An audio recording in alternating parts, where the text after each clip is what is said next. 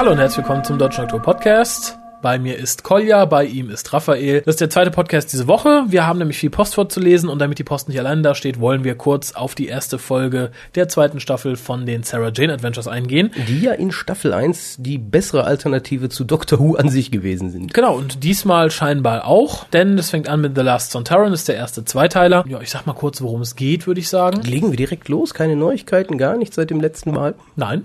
Nichts Nicht- passiert. nichts. Ich habe ein Glas Wasser getrunken seit dem letzten Podcast. Ich auch. Ja, die Folge dreht sich um den letzten der Sontaraner. Wer hätte das gedacht? Naja, den letzten Sontarianer dieser Angriffsflotte, die die Erde, also nicht den letzten Der, der letzte Sontarianer. Sontaraner hier. Hier. Genau. Der beschließt sich natürlich zu rächen, bringt ein, ein Satellitengerät, eine, eine Satellitenstation in seine Gewalt und beschließt mit den ferngesteuerten Satelliten aus dem Weltall unsere Atomreaktoren zu zerstören. Kabum.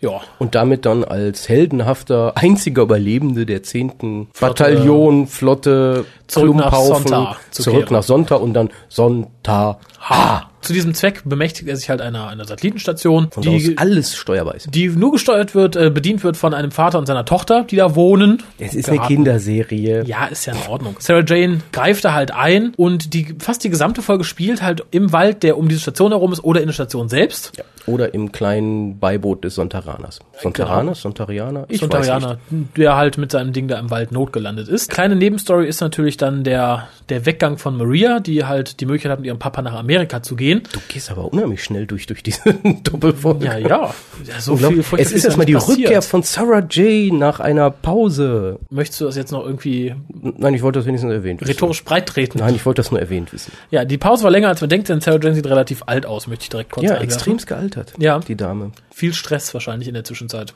Ja, oder sie hat sich nicht erholen können von Journey's End. End. ja.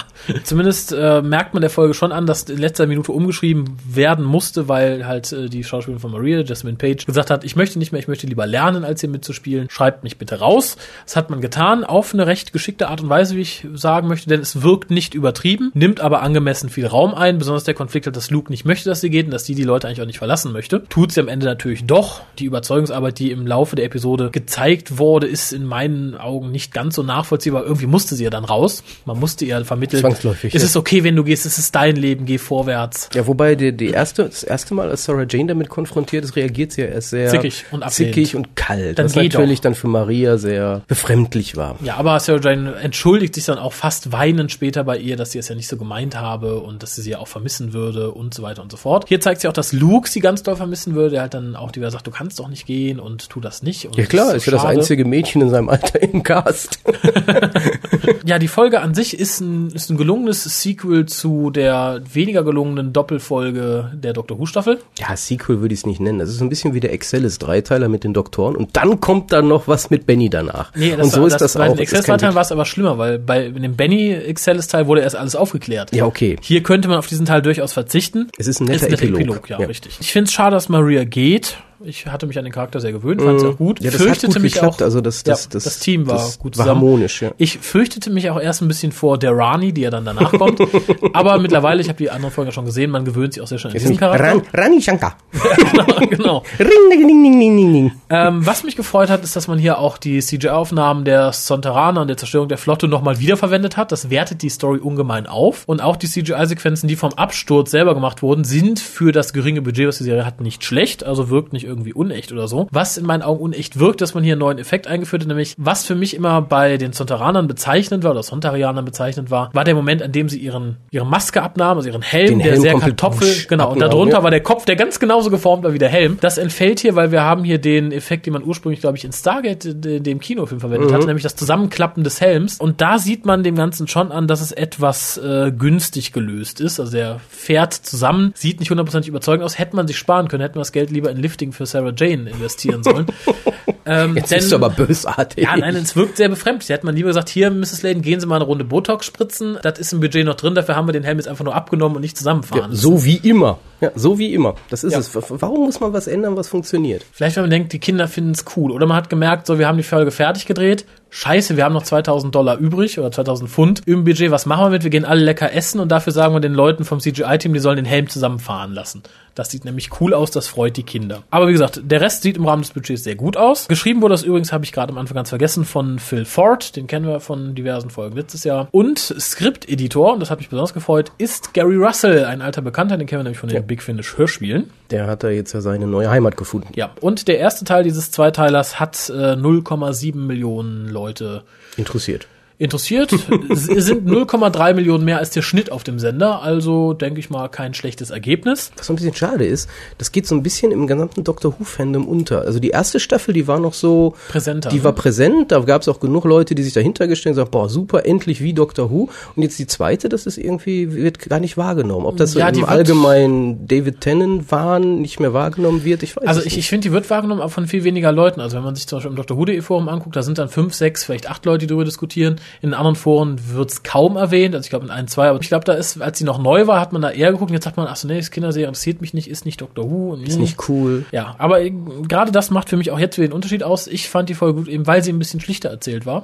Wobei man der Staffel jetzt natürlich vorwerfen kann, also auch in den kommenden Folgen, es musste wieder die Welt bedroht werden, ganz Ja. gefährlich. Da kann man langsam auch Immer, da mal drauf immer, verzichten.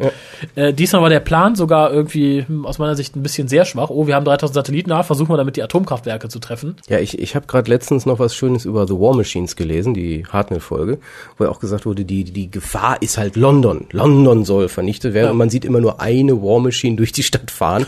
und das ist dann auch, und, und jetzt ist ja noch schlimmer, jetzt versucht man immer gleich die Welt zu vernichten. Und Da steht ein dann Sonteraner und wirft und- mit 3000 Satelliten. ja, das ist irgendwie, man, man muss es nicht immer übertreiben. Es hätte ja auch völlig gereicht zu sagen, der Sontarianer will sich irgendwie rächen. Der will irgendwie nur London platt machen. Oder ich weiß nicht was. Ist doch egal. Ist Aber- gute Unterhaltung gewesen. Es ist gute Unterhaltung gewesen, ich fand's schön. Ein paar kleine Sachen haben mich natürlich gestört. Ich fand sehr seltsam, Sarah Jane baut an einer Stelle ja so ein Störgerät für dieses Ding. Und da frage ich mich auch wieder, Mr. Smith haben wir jetzt verstanden, wo der herkommt. Aber warum kann diese Reporterin, die mal kurz mit dem Doktor gereist ist, so Störgeräte bauen? Die wird sich ja nicht jeden Abend hinsetzen und sich von Mr. Smith erklären lassen, was mache ich in der, was baue ich in der und der Situation. Da gehört ja A, ein bisschen Grundwissen zu und auch ein bisschen, ja, Intuition. Und ich glaube nicht, dass die in diese Richtung, ich meine, die wird kein Physikstudium oder so hinter sich gebracht haben in der Zwischenzeit. Nee, das ist ja auch dieser, der Sonic Lipstick ist ja genauso. Das ist das Allheilmittel im Notfall.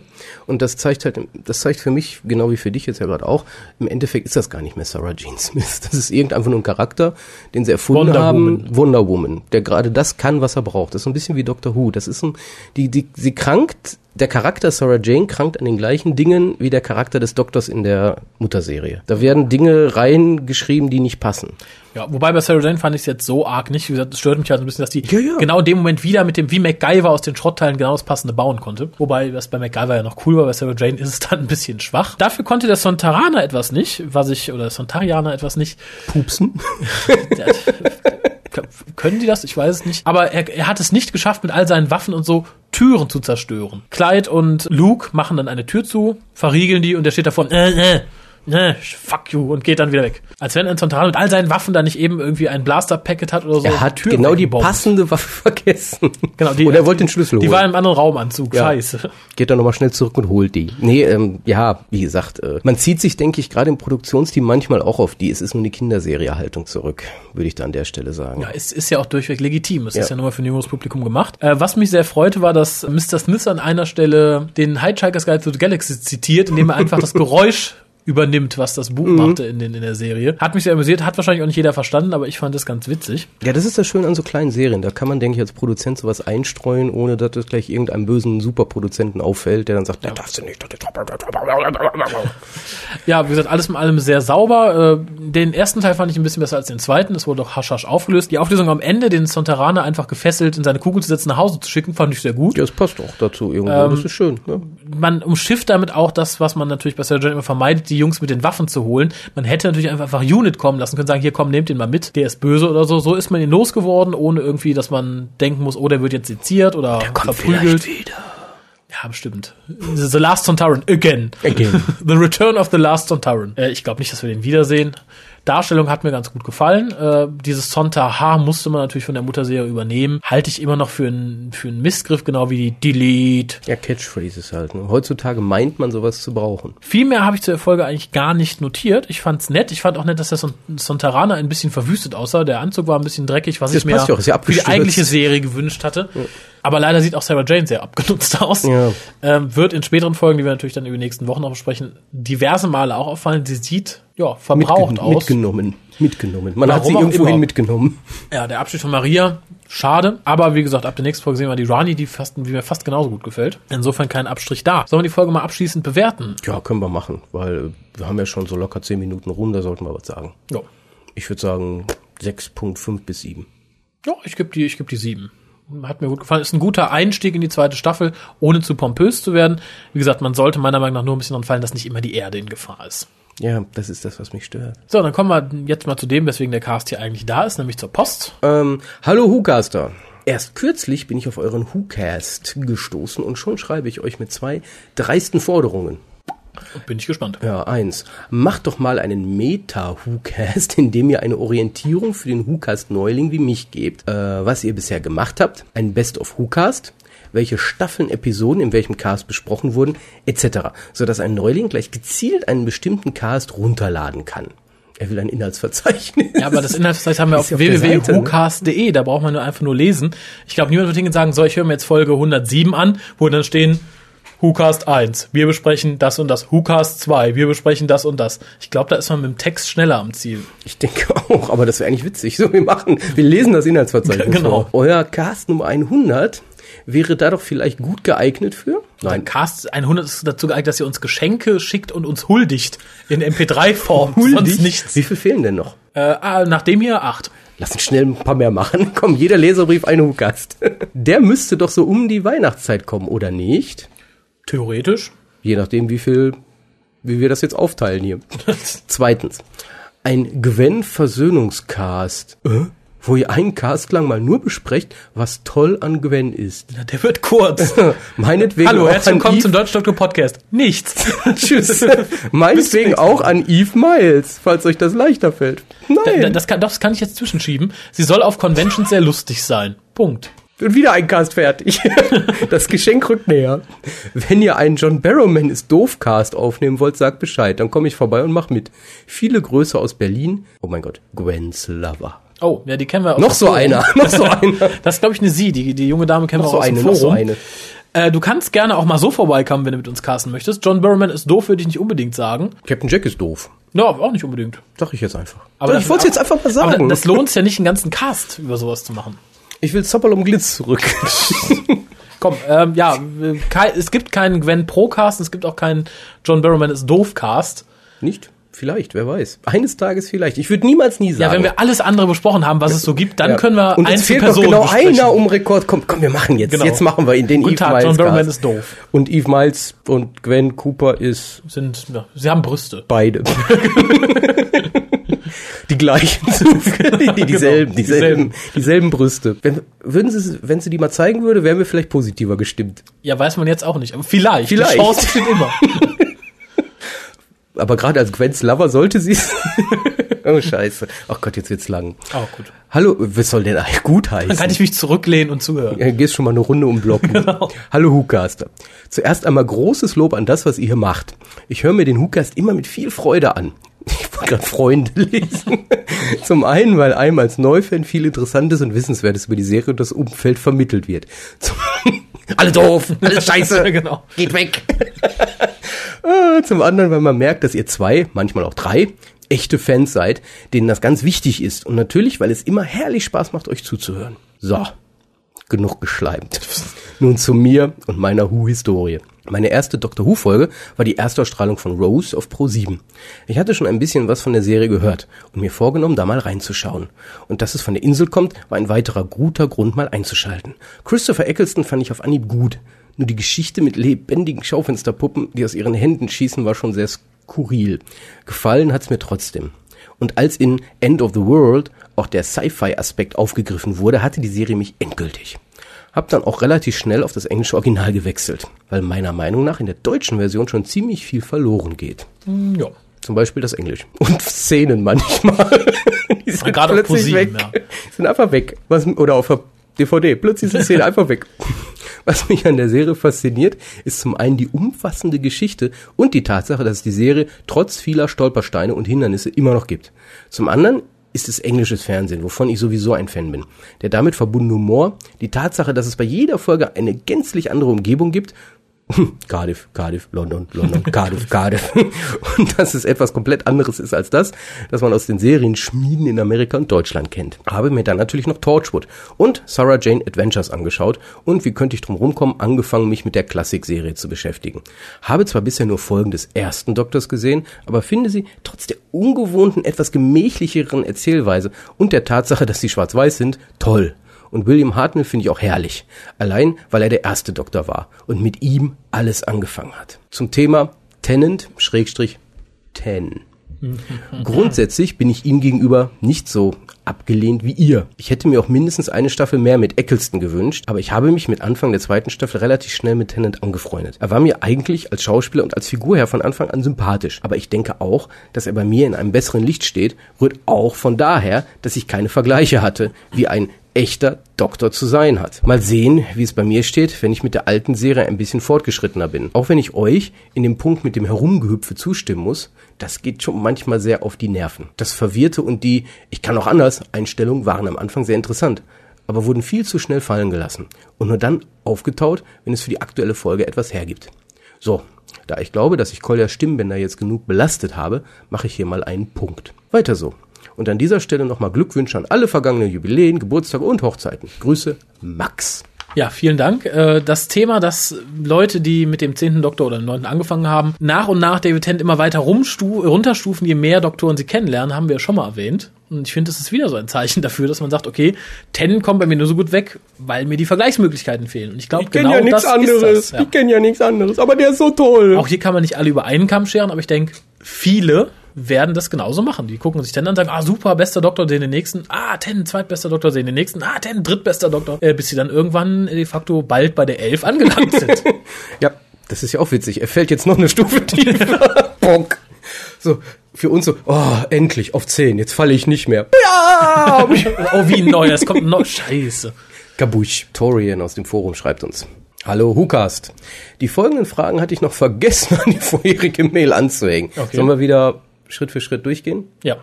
Okay, erstens. Wurde bei The Ark in Space oder Pyramids of Mars Szenen weggeschnitten? Zum Beispiel bei The Ark in Space auf dem Korridor der Raumstation mit dem mutierten Kommandant? Irgendwas geschnitten wurde sicher, würde es aber noch in irgendeiner Form existieren, dann wäre es auf der DVD erschienen. Also ich denke, im Nachhinein geschnitten, also dass die Se- Sendung fertig war und dann hat man was rausgenommen, glaube ich nicht. Ja, ich frage mich, wieso er gerade Pyramids of Mars meint. Vielleicht ist da ein ungünstiger Schnitt Vielleicht wartet er auf die Szene, wo erklärt wird, warum Scarmans Krawatte immer anders aussieht. Oder wo die, woher die Wand da unter, unter dem Sitz kommt. Das ist einfach so. Das muss man hinnehmen. Nein, das ich- Einzige, was geschnitten wurde, war halt die, die Szene, wo ähm, Sutek halt ab und zu mal rausgeht und Milch verkauft. Aber die ist auf Die der ist ja auf der DVD enthalten. dann drauf. man muss ja auch was machen, wenn man so rumgammelt. Ja, also geschnitten Zeit. wurde bei den klassischen Folgen natürlich immer viel, aber wenn das wirklich so ein Schnitt war, der irgendwo noch auf dem Boden lag, dann haben die den für die DVD im Allgemeinen wieder zusammengefegt, dann sind die da drauf. Und ansonsten war es auch nie beabsichtigt, den zu behalten. Zweitens. Oh, eine aktuelle Frage sozusagen. Okay. Habt ihr einen Wunschdoktor, der nach Tennant folgen sollte? Wie er aussehen soll oder welchen Schauspieler? Das würde ich gerne auf einen der nächsten WhoCast verschieben, nämlich die Frage gebe ich jetzt noch weiter an alle unsere Hörer. Wie soll der elfte Doktor sein? Ihr könnt gerne einen Schauspieler nennen, ihr könnt aber auch gerne Eigenschaften aufzählen oder Kleidungsstil aufzählen. Wie möchtet ihr den elften Doktor haben? Ich sag kurz, wenn ich mich jetzt spontan entscheiden müsste, ohne näher zu recherchieren, ich möchte James Nesbitt als Doktor. Ich möchte wieder eine anachronistische Kleidung haben, also etwas, was nicht in die Jetztzeit passt. Nichts Zukünftiges natürlich, dann eher was aus der Vergangenheit. Der kommt dann wie bei Rocky Horror Picture Show. Ist Genau. Äh, und ich möchte gerne den Charakter etwas düsterer haben und nicht ganz so äh, überagil wie David Tennant. Also die, auf die Frage, habt ihr einen Wunschdoktor, der nach Tennant folgen sollte, habe ich als Antwort der Elfte. Ja. Ich möchte den elften Doktor Äh, haben. also Schauspieler für mich, wenn Bald. ich jetzt sagen müsste, wenn ich jetzt bestimmen würde, was ist, entweder James Nesbitt oder Bill Nye. Boy. Gefühlt würde ich sagen James Nesbitt, Ja. aber äh, er sollte auf jeden Fall böse sein. Ja, böse nicht, aber dunkel. Denn böse. Ab und zu mal böse. Ach so, ja. Wir hatten irgendwo, ich glaube, der, so, so der, wie Tennant das tanzen- andeutete, bevor man ihn. ja, der äh, tanzende Arzt hat das doch im Forum gezeigt. Immer so diese fünf zwischen den Doktoren. Ja. Ist so der Ja, jetzt sind wir wieder sechste bei ist wie der eins. erste und jetzt sind wir wieder bei eins beziehungsweise bei sechs. wir möchten einen, einen grummelnden, schlecht gelaunten. Wir haben eine Mischung aus William Hartnell und Colin Baker. Gott steh uns bei. ähm, drittens, ist Lala Ward, also Romana Nummer zwei, Atheistin? Ich vermute ja, weil sie mit dem Wissenschaftler Dr. Dawkins verheiratet ist. Also Romana 2 ist bestimmt Atheist. bestimmt. Äh, ich meine ja, ich meine, ich habe das mal gelesen. Ich meine, Leatherwood ja. auch ja, aber den Rückschluss, den er zieht, finde ich irgendwie seltsam. Heißt es, man darf nur innerhalb seiner eigenen Religion und seiner eigenen Glaubensrichtung heiraten? Ich glaube, das ist sein Rückschluss. Aber ich, ich meine ja, also ich habe das meine ich irgendwo gelesen, es Ja, stimmt. Romana 2 kann ich eigentlich nichts zu sagen. Ich glaube, was sind, was sind Time Lords? Atheisten. Atheisten, alle. Alle durch die Bank weg. Ja, obwohl die glauben an die, an die, an die großen alten Götter. Stimmt. Ja, Romana 2, sie glaubt an den Doktor und an das Gute im Menschen. genau. Das hat sie, ich glaube bei Zagreus hat sie doch am Schluss irgendwie sowas, sie glaubt an das Gute und der Doktor ist irgendwo da draußen und Romana 2 glaubt an den Doktor, Lala dürfte Atheistin sein. Genau. Und die hat auch mal an den Doktor geglaubt. Sie hat Also definitiv mal an Tom Baker, aber auch nur kurz. Viertens und vorletzte damit, welche Empfehlung würdet ihr als direkten Einstieg mit John Pertwee oder Sylvester McCoy, viele von ihnen gibt's ja nicht, geben? Ja, den Who Shopping Europe habe ich gehört. Und der hat dir nicht gefallen, oder was? Oder bist du eingeschlafen? Da geben wir eigentlich Tipps. Wenn ich jetzt wieder aufs gerade wohl sagen müsste, schau dir von Pertwee the Green Death an, schau dir The von Damons, Sylph. The Damons, Gibt's ja noch nicht. The Damons. Gibt's ja noch nicht. Kauft den Videorekorder, kauft den The Damons. Ansonsten, wenn es DVDs an soll, würde ich sagen The Green Death oder Spirits from Space, weil es halt analog zu Rose irgendwie ein Neuanfang war. Bei Sylph würde ich sagen Curse of Fenric. Curse of Fenric. Punkt, ja, schließe ich mich an. Oder Battlefield, wenn es bald erscheint. aber Curse of, Curse of Curse of Fenric Fenric. ist gut. Fünftens, wisst ihr was von der Entstehungsgeschichte der Titelmusik von Ron Grainer? Wie kam der Komponist damals auf die Ideen? Welche Instrumente hatte er benutzt? Das sind wichtige Fragen, die wir eigentlich auch beantworten könnten, aber das ist jetzt sehr ausufernd für Das die Sendung, oder? ist sehr ausufernd. Können wir irgendwann mal im New to Who zusammenfassen. New to Who, also da gibt es ja. nämlich etliche ja. Dokus und äh, Texte zu. Ja, wir wissen was darüber, um seine Frage zu beantworten. Und was wir darüber wissen, setzen wir irgendwann im New to Who mal frei. ja, würde ich auch sagen. Äh, viele Grüße, Torian. Das Okay. PS brauche ich nicht vorlesen, er hat uns eine Seite geschickt. Achso, na dann. Torian again? Oh, dann haben wir es in der falschen Reihenfolge vorgelesen. Ah, okay, das macht Sinn. Oh, ich fühle mich gerade in der Zeit zurückversetzt. Jetzt weiß ich auch, worauf sich Torian bezieht. Ach so, Auf diese E-Mail, nämlich, die er uns geschickt hat. Wir reisen rückwärts durch die Zeit. Ich werde jünger. Liebe Hukasmacher, ich gehöre auch zu der Neufan-Fraktion. Und da haben wir gerade seine Fragen beantwortet. Das würden wir nie machen. Aber keine Angst, ich bin kein Fanboy. Böi. Böi, okay. Der nur Doctor Who guckt, weil er David Tennant so Zuckerschnecksche findet. Da steht Zuckerschnecksche. Ich glaube, er kommt aus Frankfurt. Nein, ich bin nicht schwul. Aber er zwinkert. Er ist metrosexuell. Ich, ich bin nicht schwul, aber ihr dürft trotzdem mal ran. Du, ich nicht. ich, Wie fast jeder Neufan kam auch ich mit der Serie auf Klo 7 in Kontakt. Allerdings war mir der Name Dr. Who schon vorher geläufig und wusste, dass die längste britische TV-Science-Fiction-Serie der Welt ist. Mir waren auch die Daleks bekannt. Ich bin immer noch empört, dass Christopher Eccleston nicht mehr mitspielt und man ihn durch, nach meines Erachtens, einen Schauspieler ersetzt hat, der nur in geringstem Maße den Doktor verkörpern kann. Ich kenne David Tennant nicht als Schauspieler generell, aber als Doktor ist er eine Fehlbesetzung. Selbstverständlich bin ich auch in die klassische Serie eingetaucht, hänge allerdings noch bei Tom Baker fest, weil ich ihn einfach großartig finde und ihn nicht mehr missen würde. Seine Art und seine Darstellung zu Schauspielern finde ich phänomenal. Vor allen Dingen seine Markenzeichen mit dem Schal, Blockzähne, Hut und Wuschelfrisur sind originell und haben einen hohen Wiedererkennungswert. Ähm, vielleicht sollte man an der Stelle sagen, es gibt ja auch viele Girlies im Moment, die da David Tennant von wegen Wuschelfrisur. Das, was David Tennant hat, ist keine Wuschelfrisur. Guckt euch Tom Baker an, der hat eine Wuschelfrisur. So, muss mal gesagt sein. The Original Master of the Wuschelfrisur. Tom Baker. Tom Baker. äh, und haben einen hohen Wiedererkennungswert. Kann das sein, dass Tom Bakers Doktor als Wachsfigur in Madame Tussauds steht? Nein, Tom Baker steht. Tom Baker steht bei Madame. Der hat ja im Moment sonst keinen Job, der steht da. Äh, ganz kurz, Tom Baker stand bei Madame Tussauds in London äh, als Wachsfigur, als ich das erste Mal da war und ihn noch nicht wirklich kannte, aber ich habe ein Foto von ihm gefunden, was ich damals gemacht habe. Und als ich dann Jahre später wieder da war, stand er nicht mehr da, aber ich habe seinen Kopf in so einer Abstellkammer gefunden. Man geht ja einfach durch so eine Abstellkammer, wo ganz viele Köpfe stehen und da lag dann auch einmal Tom, Tom. Bakers Doktorkopf und ich glaube sogar Meglos stand daneben, also Meglos Kopf lag daneben. Ja, danke für diese Information. Bitte. Angefangen habe ich zwar nicht mit City of Death, sondern mit Horror of Fang Rock, aber nach dieser Episode wollte ich mehr haben.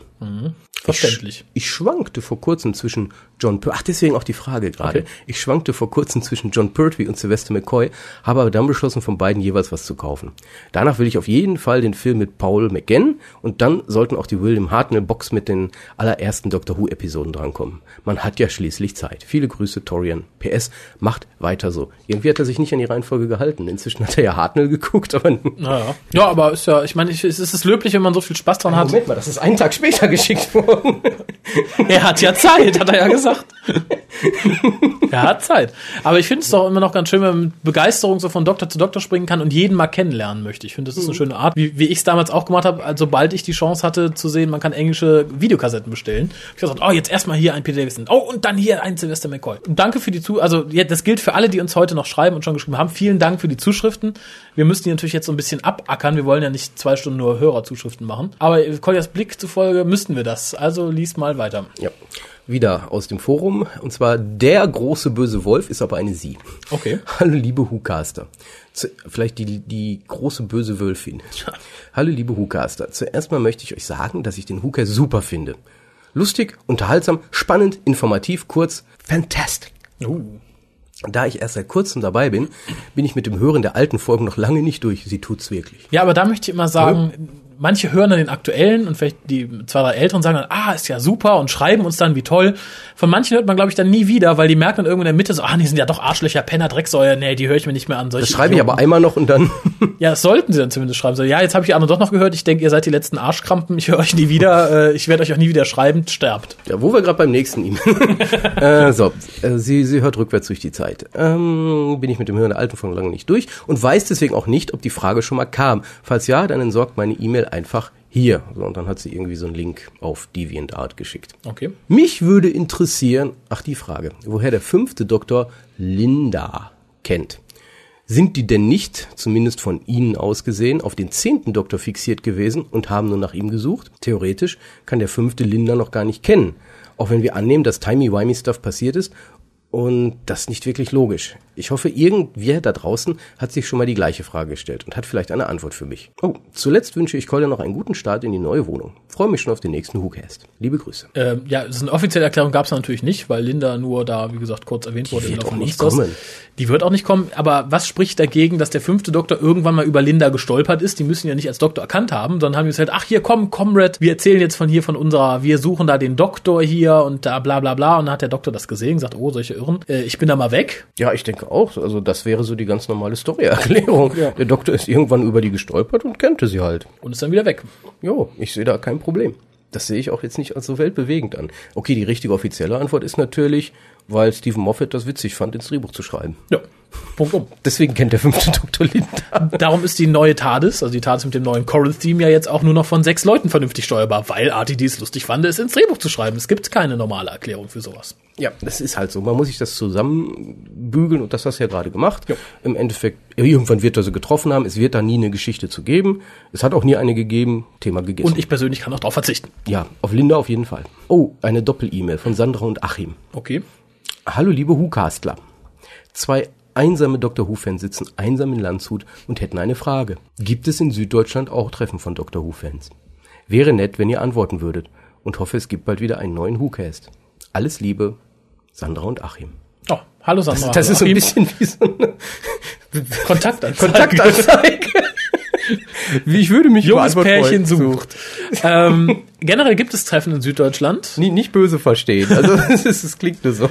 Äh, also generell gibt es Treffen in Süddeutschland, äh, sind im Forum, meldet euch mal auf www.drwho.de im Forum an. Da gibt es unter der Fan-Ecke auch immer Besprechungen, wann es Treffen gibt. Ich meine, vor kurzem war eins oder war eins geplant oder ist eins geplant in, in Frankfurt und Nähe oder so. Ich habe keine Ahnung. Äh, schaut da mal rein. Wie gesagt, wenn uns solche Termine zugetragen werden, lesen wir sie gerne vor. Ansonsten findet es aber da im Forum und im Forumskalender, wenn sowas ansteht. Ähm, und ansonsten organisiert sowas vielleicht mal. Ich meine, startet mal einen Aufruf, gerne auch über uns. Es gibt bestimmt Dr. Who-Fans auch im süddeutschen Raum. Wobei, an dieser Stelle möchte ich darauf hinweisen, es gibt natürlich auch die offiziellen Treffen des deutschen Dr. Who Fanclubs Worship of Xornon, wo dann auch tatsächlich mal Menschen aus weiter Ferne anreisen, weil die so legendär sind. Zum Beispiel haben sich ja auch schon fürs Weihnachtstreffen zumindest ansatzweise jemand aus der Schweiz hat sich gemeldet, Ja, oder? und Österreich steht ja auch noch aus und Österreich, Holländer also- kommen auch. Vermutlich. Aber nähere Infos zu dem Treffen gibt es in einem der nächsten Casts, wenn da alles in trockenen Tüchern ist. Ja, und da ist einiges, was in trockenen Tüchern zu sein hat, denke Ja. ich. Spektakulär, sage ich nur. Spektakulär. Naja, spektakulär, aber Nicht? zumindest, zumindest nett, sagen wir so. okay, nett. Nett und spektakulär. Nett, ohne der kleine Bruder von Scheiße zu sein. Mm, Jetzt schreibt uns noch jemand aus dem, den wir aus dem Forum kennen. Mhm. Aus den diversesten Foren. Äh, hallo Raphael, hallo Kolja. Ja, wer denn? Ach so, ich dachte, du wolltest warten bis zum Schluss. Nee. Das ist die, die, die, die, die, die Franzi. Ah, Die kennt man auch als White Magic. Hallo Raphael. Hallo Kolja. Ich habe mir jetzt auch die 90. Folge angehört und bin ja parallel dabei, die alten Folgen nachzuhören. Das ist so witzig, ne? Also ich muss da gerade dran denken, Entschuldigung, Franzi. Ähm, viele Leute hören sich alle WhoCasts an, aber gucken sich nicht alle Dr. Who-Folgen an. Irgendwann kommt die Generation WhoCast-Hörer. Nein, die alten höre ich mir nicht an, die sind scheiße. genau. Mit denen will ich nichts. Ich bin Fan von New WhoCast. Die sind alle kacke. Ja, aber die neuen, die sind super. Ich höre mir nur die Folgen mit Harald an. Anderen sind Dreck. Gibt's bestimmt auch. Gibt es euch? Bitte schreibt uns. Ja, aber das, die, die hören uns ja nicht. Wir können ja jetzt lange aufrufen, wenn der Harald nicht dabei ist, hat's ja keinen Kennt ihr jemanden, der sowas tut? Dann schreibt uns info.de. Ja, ah, zurück zu Franzi. Was ich jetzt mal loswerden wollte. Nach nun etlichen Folgen Who Cares habe ich mir zu einigen Themen eine Meinung gebildet und will euch die hier auch mal kundtun. Ja, das solltet ihr alle tun. Das interessiert uns. Selbst wenn wir eure Meinung nicht annehmen oder sie komplett in Grund und Boden prügeln, es geht ja auch darum, eurer Meinung Gehör zu verschaffen und das schafft er hiermit und dann findet ihr vielleicht auch Leute, die der gleichen Meinung sind. Ja, sie hat sich übrigens drei Meinungen gebildet. Es kommen mehrere Punkte so, gleich. Na? Einige Meinungen, ah, einige Meinungen haben mit euren eher älteren Folgen zu tun. Ich hoffe, äh, es ist nicht schlimm. Wenn doch, überspringt es einfach. Nee, wir überspringen alles. nichts. Und wenn wir jetzt nochmal das ganze Gay-Agenda-Ding aufrollen müssen, das wird jetzt durchgezogen. Ja, besonders schön ist immer, wenn er sagt, bitte lest das folgende nicht vor oder so. Das, haben, das lesen wir dann besonders gerne. Das hatten wir schon mal gehabt. Ja, Irgendwie, ja. ich lese dann vor und am Schluss, das braucht ihr jetzt. Also, das braucht ihr alles nicht vorlesen. Erstens zu Gaywood, äh, Torchwood. Ich bin bekennender Mystery-Serien-Fan. Aber mit eurem Hoopcast habt ihr mich definitiv davon abgebracht, Torchwood zu gucken. Ich kann mir einfach nicht vorstellen. Haben wir eine Seele gerettet. Ja, wir kommen doch noch in den Himmel. ich kann mir einfach nicht vorstellen, was gleichgeschlechtliches Rumgeknutsche in 90% aller Folgen in einer Mystery-Serie zu suchen hat. Wir auch nicht. Ja, doch, ich kann es mir erklären. Was es da zu suchen hat? Ja. Mystery geht doch um Sachen, die man nicht versteht. Und ich verstehe nicht, warum man sowas tut. Oh, oh, oh, jetzt, du, du, du trittst gerade wieder ganz dieses, dieses Tor offen, wo Gay-Agenda draufsteht. Ja, bitte.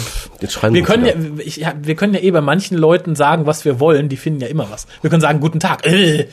Die haben guten Tag, äh. Und der Ton, äh. Solche Arschlöcher. Die haben guten Tag gesagt. Ich habe das abends gehört. Ich hasse die. Ich höre die nie wieder. Insofern kann ich doch sagen, was ich möchte.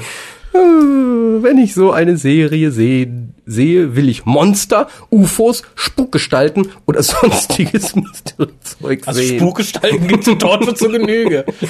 so wie in Akte X, Psi-Factor, Special Unit 2, Supernatural und was es sonst noch gibt. Aber ich will keine rumknutschenden Agenten sehen. Hat bei Akte X ja auch immerhin neun Jahre funktioniert. Im Finale der vierten Staffel sind ja auch einige Mitarbeiter aus Torchwood zu sehen. Und was da in den wenigen Minuten Sendezeit rüberkam, hat mich auch nicht wirklich motiviert, mir die Serie anzugucken.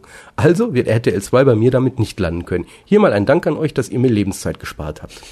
Das äh, war's. Da, dazu möchte ich kurz sagen, also man sieht in dem Staffelfinale nicht nur einige Mitarbeiter von Torchwood, sondern im Endeffekt alle, die noch leben nach Ende der zweiten Staffel. Da sind nur zwei mehr sonst. Ich möchte Torchwood auch nicht nicht so zu Unrecht verurteilen. Manche Sachen an Torchwood fand ich ja gut. Vor allem die zweite Staffel hat mir sehr gefallen. Das ja, wirst du vielleicht noch auf, merken, wenn ich du Ich möchte auch auf bist. Toshis Beine hinweisen. Sind für sie vielleicht nicht ganz so relevant, aber schau vielleicht mal eine Folge, vielleicht die erste, nur mal so aus Interesse rein, dann kannst du es so ein bisschen Ja, gerade die erste.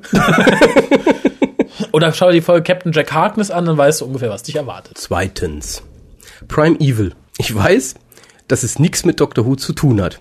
Außer, dass es als Konkurrenzserie produziert wurde. Aber ich wollte mal eine kleine Lanze für die Serie brechen. Ein Länzchen sozusagen. Ich habe mir beide Staffeln auf, auch hier, Klo 7, der Verschreiber ist Absicht, angetan und war positiv überrascht. Die erste Staffel überzeugt mich. Auch ein Dino-Fan voll. Die Figuren wurden super gecastet, da es in Deutschland, besonders die Dinos, da es in Deutschland eher unbekannte Schauspieler waren, waren sie sehr erfrischend. Die Charaktere hatten in der ersten Staffel eine tolle Entwicklung und, was die Dinos anging, waren die Special Effects für eine Fernsehserie auch super. Die zweite Staffel konnte sich dem leider nicht anschließen. So hatte man hier wieder mal zum tausendsten Mal in einer guten Mystery-Serie den Plot der Verschwörung und Heimlichtuerei.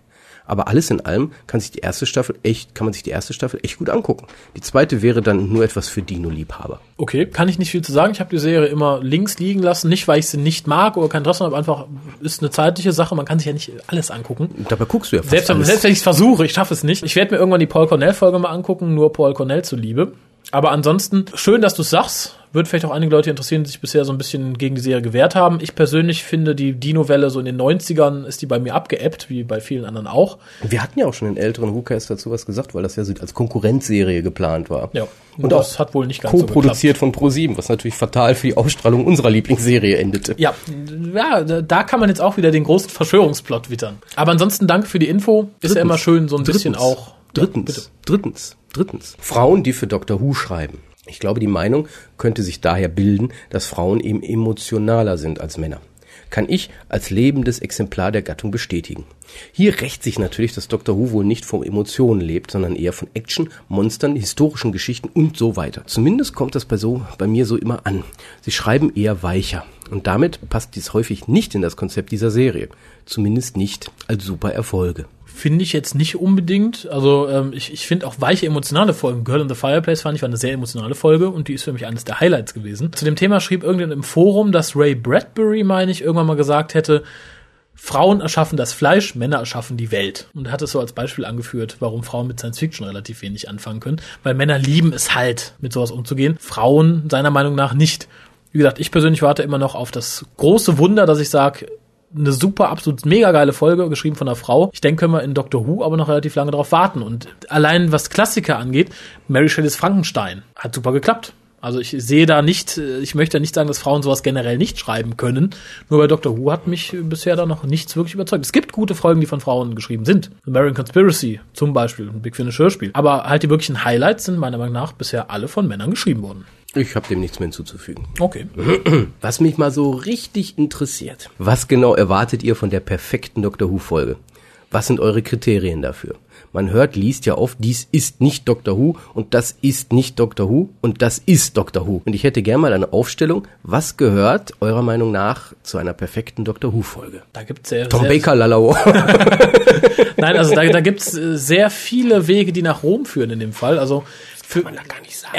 Erstmal möchte ich sagen, die perfekte Doctor Who-Folge wird es niemals geben. Perfektion ist meiner Meinung nach etwas, was man anstrebt, nichts, was man jemals erreichen kann. Ja, ansonsten erwarte ich generell, was ich persönlich von Doctor Who generell erwarten würde, wäre, dass man sich auch mal wieder etwas erwachsener mit Themen auseinandersetzt wie das gerade bei älteren Big Finish und in der Zeiten, als die New Adventures, die BBC-Books und so weiter noch ja, voll dabei waren, dass man sich natürlich wieder an etwas älteres Publikum gerichtet hat. Das verhindert natürlich schon viel. Aber ansonsten Kriterien für die perfekte Dr. Who-Folge gibt es in meinen Augen nicht. Es muss halt eine Folge sein, die mich, die mich irgendwo anspricht. Es muss eine Folge sein, wo ich sage, ich kann sie immer wieder hören und nicht eine Folge, die nur darauf basiert, bombastisch zu sein und zu sagen, hier, war Musik und war Töne und ja, hier, bunt. Das möchte ich nicht. Also es muss eine Folge sein, die kann auf einem ganz, ganz kleinen Level spielen, aber die muss zum einen natürlich überraschend sein, aber die darf nicht auf diese Überraschung bauen. Also man muss, es, man muss die auch öfter hören können, wenn man die Überraschung schon kennt. Ich führe hier gerne zum Beispiel The Holy Terror von Big Finish an, ist ja hoch gelobt. Wenn man sie das erste Mal hört und nicht kennt, ist man am Ende komplett, komplett platt und denkt so, oh, da ist er, oh, so ungefähr verhält man sich dann. Man kann sie aber noch 20, 30 Mal hören. Sie ja, wird nicht langweilig oder ich, Alternativ, ich habe gesagt, ich mache das Licht nicht mehr aus. Ja. ähm, es, es, muss halt eine Folge sein, die, die bei mir innerlich irgendwas umlegt.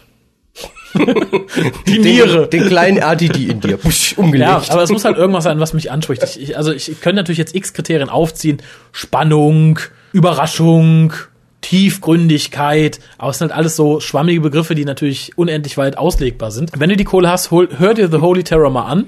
Das ist meiner Meinung so ein Referenzding, wie etwas sein kann und nah an die Perfektion rankommt. Äh, nur sowas werden wir in Bezug auf die neue Serie und momentan auch auf die Big Finish Sachen nicht mehr sehen, weil es halt auf einem Level agiert, der für Kinder und Familien einfach zu düster und zu tief ist. Das wird man in einer Kinderserie oder Familienserie nicht zeigen können. Und das ist, glaube ich, auch so ein bisschen der Grund. Ich hatte es letztens im Forum gesagt, warum manche Altfans so ein bisschen allergisch auf neue Sachen reagieren, weil es halt sich wieder an breites Publikum äh, richtet, auch an jüngeres Publikum und dass man halt nicht mehr die Möglichkeit hat, sowas aus dem Stoff zu machen momentan. Ja, also ich versuche das jetzt mal von meiner Warte aus zu beantworten. Natürlich gibt es keine Checkliste. So ist die denn gebe, gibt es ja nur perfekte Folgen. Jo. Muss man einfach so leider sagen. Also wenn es danach ginge, würde ich mich hinsetzen und Folge für Folge schreiben und die wären alle perfekt. Gibt es nicht. Ähm, was man natürlich nehmen kann, ist Dinge, die es schon gibt, so wie du es gerade mit Holy Terror gemacht hast und sagen, besser geht's nicht so ungefähr. Und da gehört natürlich, deswegen empfehlen wir es ja immer City of Death dazu. Seht ja, was aber, da, ganz kurz dazu, was komplett unterschiedlich ist von The Holy Terror und trotzdem sind es ja, in meinen Augen beides Folgen, die extrem gut sind. Ja, und gerade deswegen kann man ja eben keine Liste machen, weil Doctor Who ist so herausragend deswegen, weil es eine Serie ist, wo fast alles machbar wäre. Es wird ja vieles nicht gemacht, was machbar wäre, aber vom Potenzial her, man kann alles mhm. zeigen. Und gerade deswegen ist auch die neue Serie so, ja, schlecht, weil sie sich immer nur fest frisst an einer Geschichte sozusagen und nicht zeigt, was alles möglich wäre mit dieser, mit diesem Ding, das sich Doctor Who nennt. Ähm, Im Endeffekt kann man wirklich nur Dinge nehmen, wie zum Beispiel The Holy Terror, Chimes of Midnight, City of Death, um sich ein Gefühl dafür zu holen, was eigentlich so besonders ist an dieser Serie und was man, was möglich ist, um an Perfektion heranzukommen. Und ja, vom Fernsehen her City of Death, vom Hörspiel vielleicht wirklich Chimes of Midnight oder Holy Terror, beides vom Gott geschrieben. Das sind eigentlich die Checklisten, die man braucht. Also wenn man sagen kann, nach, nach, nachdem man eine Folge geschrieben hat, ich bin vergleichbar damit, so im Sinne von mit der Wirkung, guck mal, boah, jetzt, boah, dann hat man die Checkliste abgehakt. Nicht im Sinne von so, ich habe jetzt eine Kopie gemacht, sondern einfach sagen kann, das is it. Mhm.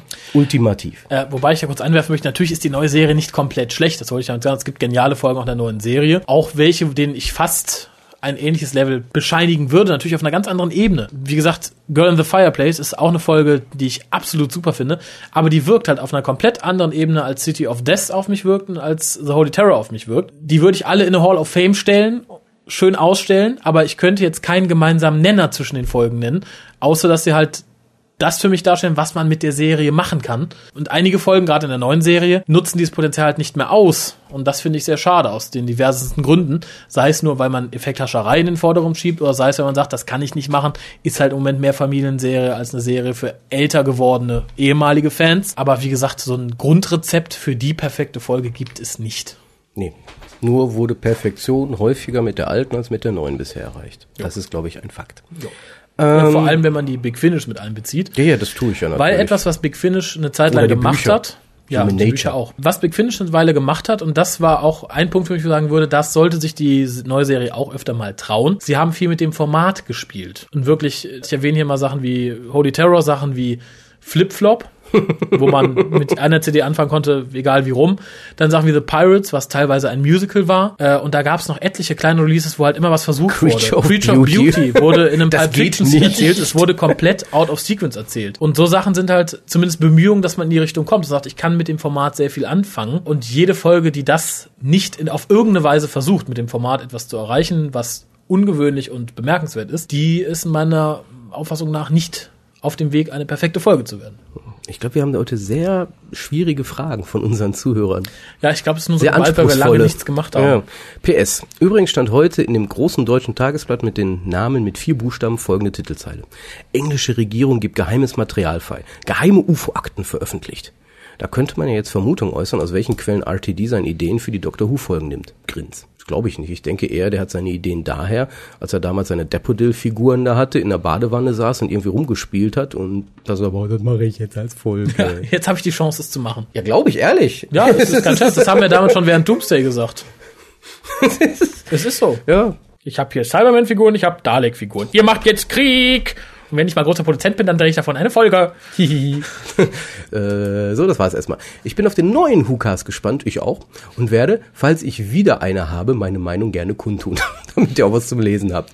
Liebe Grüße, White Magic alias Franzi. Ja, vielen Dank, Franzi. Wie gesagt, Meinung ist schon schade. Jetzt hat sie gerade keine Meinung, weil wir haben ja noch nichts Neues. So meinungslos ist auch doof irgendwie. Ja, aber wie gesagt, du kannst auch gerne deine Meinung äh, zum elften Doktor mitteilen. Wie hättest du ihn gerne? Wie soll er sein? Was soll er darstellen? info.hukas.de gilt auch nochmal an alle. Ich näher mich dem Ende. Das schreibt der Christian. Mhm. Hallo liebe Hucaster. Gerade las ich die Meldung auf DoctorWho.de, dass David Tennant die Serie nach dem Special 2009 verlassen werde. Äh, die sich Moffat bietende Situation für Staffel 5 wurde dann mit jener von Russell T. Davis 2005 verglichen. Als ich diese Zeilen las, stellte ich mir jedoch in Abwandlung eines bekannten Zitates des Doktors die Frage, would it feel different this time? Was ist eure Meinung? Ach, schon wieder unsere Meinung. Was ist eure Meinung? Zunächst zu Tennants Ausstieg und dann zu den Möglichkeiten, die sich Moffat damit bieten. Wer wäre euer Wunschdoktor? Und was haltet ihr von David Morrissey, der gerüchteweise wohl den neuen Doktor spielen soll? Ähm, Sollen wir antworten oder soll ich zu Ende lesen? Weil es kommt ein anderes Thema. Achso, nehmen wir das erstmal an. Der spielt doch gar nicht. Der spielt doch einfach nur eine Rolle in dem Christmas Special. Warum meinen jetzt alle plötzlich, der würde da als Weil viele, glaube ich, jetzt die Chance sehen, dass der Doktor schon da regeneriert und die übrigen Specials dann alle im Paralleluniversum mit Rose und dem Doktor, dem zehnten Doktor spielen. David Morrissey spielt einen Charakter in dem Christmas Special 2008, der sich auch der Doktor anscheinend nennt Und das war's. Er wird nicht der Aber neue ganz Doktor. kurz, sollte es in einer verrückten Welt ich brauch Tee, tatsächlich, ich brauche Beruhigungstee. sollte es in einer verrückten Welt wirklich der Doktor sein, dann kann ich nach auf den ersten Blick, was, was soll ich von dem Mann halten? Ich habe bisher fünf Fotos gesehen. Die erste Optik würde ich sagen, er kämmt ihm die Haare glatt, dass er nicht Tennants Frisur kopiert. Klamotten finde ich okay für einen Doktor, ist auch ein bisschen älter als Tennant, fände ich auch nicht verkehrt, aber ansonsten äh, glaube ich nicht, dass er der nächste Doktor wird. Also ich denke, das, da- das wird ein Kandidat, an dem wir im Moment alle gar nicht denken. Ja, und die Chance, die sich Moffat ergibt, ist nur im gewissen Maße vergleichbar mit der von RTD 2005. Einfach weil Moffat ja jetzt auf einem Format aufbaut, das schon etabliert ist. Er kann sich jetzt nicht erlauben, den Doktor als alten Mann zu casten, der grumpy ist. Er kann sich nicht erlauben, seine Zielgruppe nicht mehr anzusprechen. Die Serie hat jetzt ihre Zielgruppe zum Teil gefunden. Das sind natürlich die von uns gern zitierten Fangirls in der einen oder anderen Abart. Und, Abart ist das richtige Wort. und Moffat kann sich nicht erlauben, diese Zielgruppe komplett zu ignorieren und sagen, ich mache jetzt wieder was für die Altfans. Das kann er im gewissen Maße natürlich beeinflussen, aber im Großen und Ganzen ist er ja dafür verantwortlich, dass Dr. Who weiterhin Geld in die Kassen der BBC spült. Also wird er sich ans Grundkonzept der jetzt etablierten Serie halten müssen in einem gewissen Rahmen. Insofern hat er nicht die Freiheiten, die Russell T. hatte, als er 2005 damit angefangen hat. Ähm, ich will dir da, also ich will dir da kurz widersprechen an einer Stelle, weil ich glaube nicht, dass die Fangirls das große Zielpotenzial für den Moffat sind. Nein, weil äh, meiner Meinung nach ist das eher nicht so. Moffat wird sich mehr auf Familie und Kinder konzentrieren als Zielgruppe, weil das die wirkliche Zielgruppe ist. RTD hat nur erkannt, dass sehr viele äh, Fangirls äh, sich an irgendwelchen feuchten Stühlen reiben, wenn gewisse Dinge passieren und hat das benutzt im Sinne eines, oh mein Gott, ich, ich wandel jetzt, ich springe jetzt von Thema zu Thema. JNTs, der ja auch gerne die Werbung benutzte, die er in irgendwelchen plakativen Zeitschriftenüberschriften bekam. Und ähnlich ist das hier. RTD weiß oder wusste, wenn ich gewisse Dinge tue, wird ein Aufschrei passieren und gewisse Gruppierungen werden mir hinterher hecheln und Und gewisse Gru G G Gruppierungen werden sehr böse sein, ärgerlich, aber das ist die interessieren mich nicht, weil das sind ja die Ming Monks, ne? Das kennen wir ja. Das Thema hatten wir schon. Aber da- das war für Russell T. Davis so ein kleines, eine Klaviatur, auf die er gespielt hat. Und er selber war ja auch im Endeffekt ein Fangirl, was sich auch daran aufgeilte, was er da tat. Moffat sieht das, denke ich, ein bisschen anders. Ich denke schon, dass er nicht nur seine einzige Chance darin sieht, auf die erste Seite von irgendwelchen Radio Times oder sonst was zu kommen, indem er gewisse Gruppierungen befriedigt, indem er Dinge tut wie diese zehneinhalbte Doktorgeschichte. Das glaube ich nicht. Das ist typisch RTD gewesen, der der Meinung war, das muss er tun. Moffat glaube ich nicht. Er wird sich dann wirklich eher auf das konzentrieren, was eigentlich Zielgruppe ist, Kinder und Familien. Und natürlich sagen, okay, aber ich pack da so ein Schönling rein und die sind dann schon zufrieden. Und wenn nicht, auch nicht schlimm, weil meiner Meinung nach ist das eh, das ist eine sehr laute Gruppe, die sich daran aufgeilt, aber die sind gar nicht mal so groß. Kann ich mir nicht vorstellen. Abwart, würde ich sagen. Können wir jetzt noch nicht sagen. Die sind also nur ich, laut. Ich, Das na, ist der Punkt. Aber ich denke schon, dass äh, Stephen Moffat der jetzt etablierten Serie seinen Tribut zollen muss auf die eine andere Weise. Ich sage natürlich nicht, dass er eine Kopie von dem macht, was Russell T. Davis abgeliefert hat, aber er muss sich natürlich irgendwo an den Grundtenor der Serie halten, um natürlich nicht äh, eine Fanbasis abbrechen zu Ja, lassen. das ist zum Beispiel, nehmen wir doch als Beispiel den Ausstieg von Tennants, der ja auch genannt wird. Äh, Der Brief geht gleich weiter, keine Sorge. Woraufhin Russell T. Davis in seinem ersten Interview darauf ja auch schon sagt, boah, das wird ein, boah, Explosion am Schluss, das größte Ending überhaupt. Ich, boah, boah, radioaktives Piano auf den Kopf, boah. Und rieb sich da schon wieder, denke ich, irgendwo dran. Und ich glaube nicht, dass ein Moffat in der gleichen Situation Vergleichbares tun würde. Ich glaube, der würde sagen, ja gut, ich muss jetzt eine gute Story schreiben, um den zu ändern. Ja, der wird niemals gesagt. nach außen rennen und sagen, boah, Fangirls, ich mache jetzt was, boah, passt auf, der wird. Nee, das, also dass er sich nicht verhält wie Russell T. Davis, stelle ich auch gar nicht in Frage. Aber ich denke, der Grundtenor der Serie wird sich jetzt nicht äh, um 180 Grad wenden. Das kann er sich nicht erlauben. Nein, auf gar keinen Fall. Aber Das war das, was ich damit sagen wollte. er macht hat schon seinen, er, er legt schon einen Schalter, denke Er ich, hat, um. er kann, er, er wird natürlich sein Ding machen, das habe ich auch nicht bestritten, aber ich sage ja, der Grundtenor der jetzt etablierten Serie, den darf er nicht komplett umkrempeln. Das wäre fatal in jedweder Hinsicht. Schauen wir mal. Ja. Aber ich habe ja sowieso, ich, ich klinge jetzt positiver, als ich eigentlich bin. Weil man, man muss ja auch berücksichtigen, in den Moffat-Folgen war der Doktor bisher in seiner göttlichsten Variante. Ne? Also man erinnere nur hier auf Zuschnippen, öffnet sich die TARDIS und solche Dinge. Also das muss man auch berücksichtigen. Das sind Gefahren, denke ich, die da sind. Also ich glaube, wir werden dann eher noch schlimmere Dinge kriegen. Glaube ich. nicht. Ich denke, einfach mal abwarten. Es, es wird nicht schlimmer werden, Unsere- aber unter Umständen wird es auch nicht viel besser werden. Ja, er fragt aber trotzdem explizit nach unserer Meinung zu Tennants Ausstieg. Ich finde es in Ordnung. Ich habe gesungen.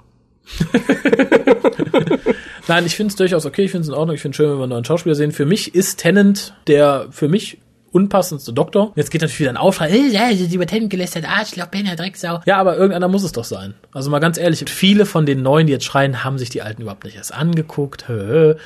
Also seid ihr mal ruhig. Aber wenn ihr jetzt tatsächlich alle Doktoren kennt und sagt, ich mache eine Hitliste, irgendjemand muss ja an letzter Stelle sein. Und bei mir ist es halt Ten, Punkt, Ende aus. Darum traue ich ihm weniger nach, als ich Eccles nachgetraut mhm. habe. Und im Gegensatz zu dem, was jetzt so in manchen Foren abgeht, habe ich mich nicht hingesetzt und habe virtuell geheult oder gesagt, mein ganzer Tag war im Arsch. Als Christopher gesagt hat, er geht oder als das bekannt wurde, habe ich gesagt, ja, hm, schade, hätte ich gern mehr von gesehen. Naja, mal gucken, wie der nächste so ist. Und ich denke, das ist mhm. die Einstellung, die man für die Serie haben sollte. Wenn nicht, wäre man ja mittlerweile schon den zehnten Tod gestorben. Ja. Kommen wir zurück zum, zur E-Mail von Christian. Anschließend noch ein anderes Thema. In meinem letzten Leserbrief, nein, eigentlich Hörermail, hatte ich meine Lieblingsdoktoren angegeben und angemerkt, dass mir bislang nur neun und zehn bekannt waren. Für den Fall, dass ihr vielleicht einmal eine Statistik herausbringen wollt, Fans der neuen Serie vor und nach der Klassik-Ära, aktualisiere ich meine Liste um den ersten, siebten und achten Doktor. Beginnen mit der Nummer eins der Liste und der geklammerten Begründung sind dies. Paul McGann. Hey. Seine Art und sein gesamtes Auftreten. Christopher Eccleston ist und bleibt mein erster Doktor, also subjektive Meinung. Sylvester McCoy. Seine humoristische Art gepaart mit dem oft angesprochenen Bigger Picture. Stopp, bevor du zu Ende bist, darf ich mal raten, wo wir gleich David Tennant finden werden? Ja, darfst du. Ich würde sagen an letzter Stelle. Richtig, richtig, richtig. Welche seine, äh, seine Handlung sowie sein interessanter Abschied während des TV-Films. William Hartnell. Er prägte die Rolle und war ein interessanter Großvater und schließlich David Tennant. Somit stimmt eure vor ein Parkas aufgestellte Theorie, dass je mehr Inkarnation des Doktors man kennt, desto tiefer Tennant rutscht. das ist der Beweis. Das ist der Beweis. Der Christian, der hat's bewiesen. Doch zu Tennants Verteidigung will ich anmerken, dass ich seine Darstellung des Doktors bisweilen als erfrischend anders empfinde. erfrischend, erfrischend anders. Aber dennoch hoffe, dass sein obskures und leicht schrulliges Verhalten sich in irgendeiner Weise auf seine Geburt durch den Time Vortex zurückführen lässt. Vielleicht ähnlich dem Gedächtnisverlust des achten Doktors. Ansonsten bin ich auf den Eleventh Doktor gespannt und spekuliere entgegen eurer zurückliegenden Vermutung, ob der Titel des TV-Specials The Next Doctor nicht vielleicht mehr zu sagen hätte. Falls ja, dann nimmt der Titel jedoch einiges von der Spannung, gerade in Anbetracht der vierten beinahe Tode des Tenant Doktors. Grüße, Christian. Ja, kann sich nicht darauf beziehen, an. der Titel war ja schon da, bevor Vor wirklich der, der definitiv beschlossen wurde. Ähm, ja, ich bin fertig. ich ich finde es sehr schön. Ich glaube, das ist, es gibt ja viele jetzt gerade in so Live-Journals und so, die basteln ja alle gern so Avatare mit 100.000 Bildern vom Doktor. Und ich finde es, glaube ich, sehr schön. Ich glaube, ich mache mir einen mit dem Gesicht von David Tennant und schreibe drunter erfrischend anders. das ist, glaube ich, so. Er, er bemühte sich im Rahmen seiner Fähigkeiten. Und war erfrischend anders. Nein, er, er war immer um das gute Klima mit seinen Kolleginnen bemüht. Äh, nee, finde ich auch schön, dass mal wieder sowas kommt, von wegen äh, Tent jetzt letzte Stelle. Wir haben es gesagt und ich bin auch immer noch der Meinung, wenn man sich wirklich ernsthaft mit den alten Sachen beschäftigt und jetzt nicht dem Erzählstil total entwachsen ist und sagt, sowas kann ich mir nicht angucken, sowas finde ich komplett zum Kotzen. Da habe ich körperliche Schmerzen. Das ist nicht bunt genug. Ich sehe keine Computeranimation. Ich will es nicht sehen. Wenn man so nicht drauf ist, denke ich, dass man nicht drum rumkommt, David Tennant zumindest etwas ich hatte jetzt weiter ein bisschen Angst vor dir an dieser Stelle. das macht nichts. Apropos Angst, wir haben noch ein MP3 von einer jungen Dame. Dazu möchte ich, ich möchte kurz meckern, denn die junge Dame hm? hat uns das MP3 vor etwas längerer Zeit geschickt. Und da möchtest du meckern? Nein, wart ab. Ich freue mich natürlich immer über MP3s und über Post. Aber sie hatte mir dann entsprechend auch einen längeren Text dazu geschrieben mit ein paar Fragen zu unserer bzw. meiner Meinung zum Thema Fanfiction. Und diese E-Mail habe ich auch in aller Länge beantwortet und viel dazu geschrieben und habe bis heute keine Antwort erhalten, was ich ein bisschen schade finde. Zumindest ein, ich sehe das komplett anders, du bist ein Arschloch, hätte ich schon erwartet oder ich habe im Moment keine Zeit zu antworten oder ich will nicht. Aber auf das, was wir eingehen sollen, hat sie uns äh, ein MP3 geschickt, was ich jetzt einfach mal abspielen werde, dann können wir darauf ja noch eingehen. Hallo Hukastler, hier ist die Snobby. Ich habe mich jetzt doch mal vors Mikro getraut, damit der arme, bedauernswerte Kolja nicht ständig alles vorlesen muss. Eure letzten Casts haben mir übrigens sehr gut gefallen, vor allem The Worst to Start With, wo man doch ein bisschen die Augen geöffnet bekommt, was man anderen Leuten zeigen kann und was nicht, wenn man sie in die Serie einführen möchte. Nur die Nummer 89 habe ich jetzt erstmal ausgelassen. Ihr wisst ja, Neuzuschauer mit Spoilerphobie. Auf euer Fanfiction-Special freue ich mich übrigens schon sehr. Eine kleine Bitte. Empfehlt ganz, ganz viele Fanfictions und stellt die Links auf eure Seite. Ich lese nämlich wahnsinnig gerne Fanfictions und im Moment nervt es mich etwas, auch wenn ich selbst ein Schipper bin, ich gebe es ja zu, dass fast nur Schipper-Stories auftauchen ohne wirklichen Plot und so teilweise out of character, dass es keinen Spaß mehr macht. Euren Kommentar, dass David immer weiter abrutscht, je mehr Doktoren man sieht, kann ich nur teilweise zustimmen. Ich bin jetzt beim dritten Doktor angelangt, mit dem ich übrigens erst warm wurde, als der Master endlich eingeführt wurde und habe somit die Hälfte aller Doktoren gesehen. Bei mir ist jetzt äh, Patrick Thornton auf dem ersten Platz und danach kommt gleich Tennant und danach kommen alle anderen. Beste Companions sind für mich Jamie und Zoe von den alten Doktoren und beim neuen ist es immer noch Donna. Apropos David, ja, ich stehe dazu. Ich habe Hamlet nur wegen David angeguckt. Ha! Denn ich kann Theater eigentlich gar nicht leiden. Ich schaue lieber Opern und Musicals. Jetzt bin ich wahrscheinlich bei euch ganz unten durch. Egal. Ähm, aber was ist passiert? Ich war von der gesamten Aufführung so begeistert, dass ich irgendwann wieder was vom alten Shakespeare im Theater ansehen werde. Tja, auch so kann's gehen. Zum Schluss noch eine Frage an die Experten. Ähm, Im Moment wird doch so extrem auf Russell T. Davis rumgehackt. Wie war denn das damals mit John Nathan Turner? Ich habe das nur so marginal am Rande mitbekommen, dass der irgendwie auch nicht so beliebt war. Wurde er am Ende auch so gehasst wie heute Russell T. Davis? Tja, und damit verziehe ich mich wieder in meine Versenkung. Tschüss. Tja, was soll man dazu sagen? Extra sich Hamlet nur wegen David Tennant ansehen, finde ich natürlich extrem peinlich. Äh, nein, also ich habe ja, mir ist ja im vorletzten Cast dann rausgerutscht in Bezug auf solche Leute, was ich von denen halte. Aber ich finde es okay, wenn man es zugibt. Ja, das wollte ich. Das, das finde ich, das finde ja. ich bei ihr in Ordnung. Mir gehen so die Leute auf den Sack, bei denen man mit dem Finger dran fühlen kann, allein was sie vorher geschrieben haben, was sie nachher geschrieben haben, die gucken sich das nur an, weil David Tennant dabei ist, aber dann sagen, nein, nein, ich gehe generell oft ins Theater, ich gucke mir ja Shakespeare so, ich gucke mir alles von Shakespeare. Shakespeare ist so geil. Und dann noch Ja. in England, das, das muss ja sein. Ja, ja. Ich meine nicht, dass man die Chance schon jedes Jahr in diversen Aufführungen hatte, sich in England eine Shakespeare-Vorstellung ansehen zu können, der David Tennant nicht dabei ist. Ja, aber es ist jetzt Zufall, dass ich zu. Das sind Leute, die mich ankotzen. Wenn sie sagt, sie geht dahin, um sich David Tennant anzugucken, kann sie gerne tun. Ich würde für jemand anderen, ich weiß jetzt auf Anhieb nicht wen, bestimmt auch irgendwo hinfahren, um irgendwas anzugucken. Und wenn es wirklich die Ma- Leute, die nichts mit Shakespeare anfangen können, dahin führt, sich sowas mal anzugucken und vielleicht auch das Interesse zu wecken, ist es nicht das Verkehrteste. nee, das nicht. Mich, mich äh, nerven halt nur, wie du schon selber sagtest, die, wo man es genau weiß, warum sie das tun, die dann aber trotzdem behaupten, nein, das stimmt ja alles gar nicht. Und die, am witzigsten ist dann immer, wenn sie direkt runterschreiben, und ich bin kein Fangirl. Nicht, dass ihr der Verdacht Nein, nein, ich nicht. Nein. Ja, John Nathan Turner. Nee, Ein- gehen wir doch der Reihe Ach so, nach. ich dachte gehen wir der Reihe nach. Spoilerphobie. Ja, finde ich abartig. ja, ehrlich, tut mir leid, ich finde es abartig, was, was sich daraus entwickelt hat. Also ich weiß es nicht. Also dieses krankhafte, ich darf nicht, ich will nicht, keiner darf mir etwas sagen, ich muss. Mein Gott, es gibt Dinge, nicht nur Überraschungen sind wichtig. Ja, aber das, das ist das, was ich vorhin sagte, auch zum Thema hier Holy Terror oder so. Natürlich ist es schön, wenn man bei Holy Terror nicht von Anfang an weiß, wie es endet. Kann ich verstehen. Hätte mich vielleicht auch irgendwie dann zumindest meines ersten Spaßes beraubt. Aber gute Geschichten funktionieren auch ohne den Überraschungseffekt weiterhin genauso gut. Ich erinnere hier zum Beispiel an Sachen wie ähm, The Chance of Midnight. Lost Highway. Ja, guckst das erste den Mal geht ja gar nicht, so, wenn man es nicht weiß. Ja, und ja, ja. der, und wie gesagt, Holy Terror zum Beispiel funktioniert auch, wenn man gespoilt wurde, sehr gut. Natürlich ist das erste, oh, krass, das ist natürlich erstmal weg. Wenn man das unbedingt haben will, gut, dann darf man sich aber, glaube ich, nirgendwo blicken Ja, aber das lassen, gerade bei betrifft ja dann, das betrifft ja dann immer meistens ein Ding. Also bei Holy Terror wissen wir beide, worüber wir reden. Wir reden über ein Ding.